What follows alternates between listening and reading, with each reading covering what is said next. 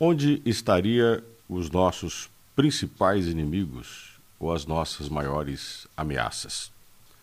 Nós pensamos sempre que estão distantes do chamado portão para fora. Na nossa privacidade, no nosso ambiente doméstico, estão as pessoas que nos amam, os nossos aliados. Do portão para fora, os nossos inimigos, algozes, aqueles que ficam espreitando para que no momento exato venham a nos dar um golpe. Mas aonde nós somos mais frágeis? Nós somos mais frágeis com aqueles com os quais nós temos uma convivência mais íntima, mais próxima.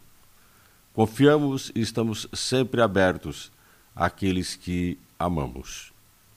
A relação fundamental é até que ponto somos amados, ou mesmo até que ponto nós não somos também aqueles que, mesmo sendo amados, podemos romper e agredir as pessoas mais próximas? Elas são mais frágeis, mais desatentas às nossas ações e podem sofrer um golpe mais certeiro se nós resolvermos lançar sobre elas uma vingança, uma inveja, um interesse de agressão.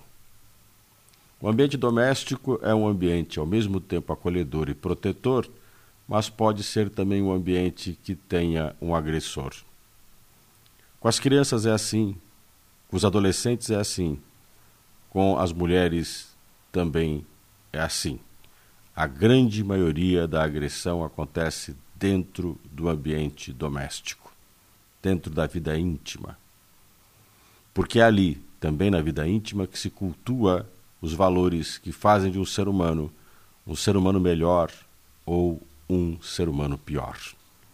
É dentro do ambiente doméstico que se constrói a possibilidade de enfrentar de forma eficiente e coerente o mundo lá fora, ou trazer esse mundo agressivo lá de fora para dentro e destruir a intimidade.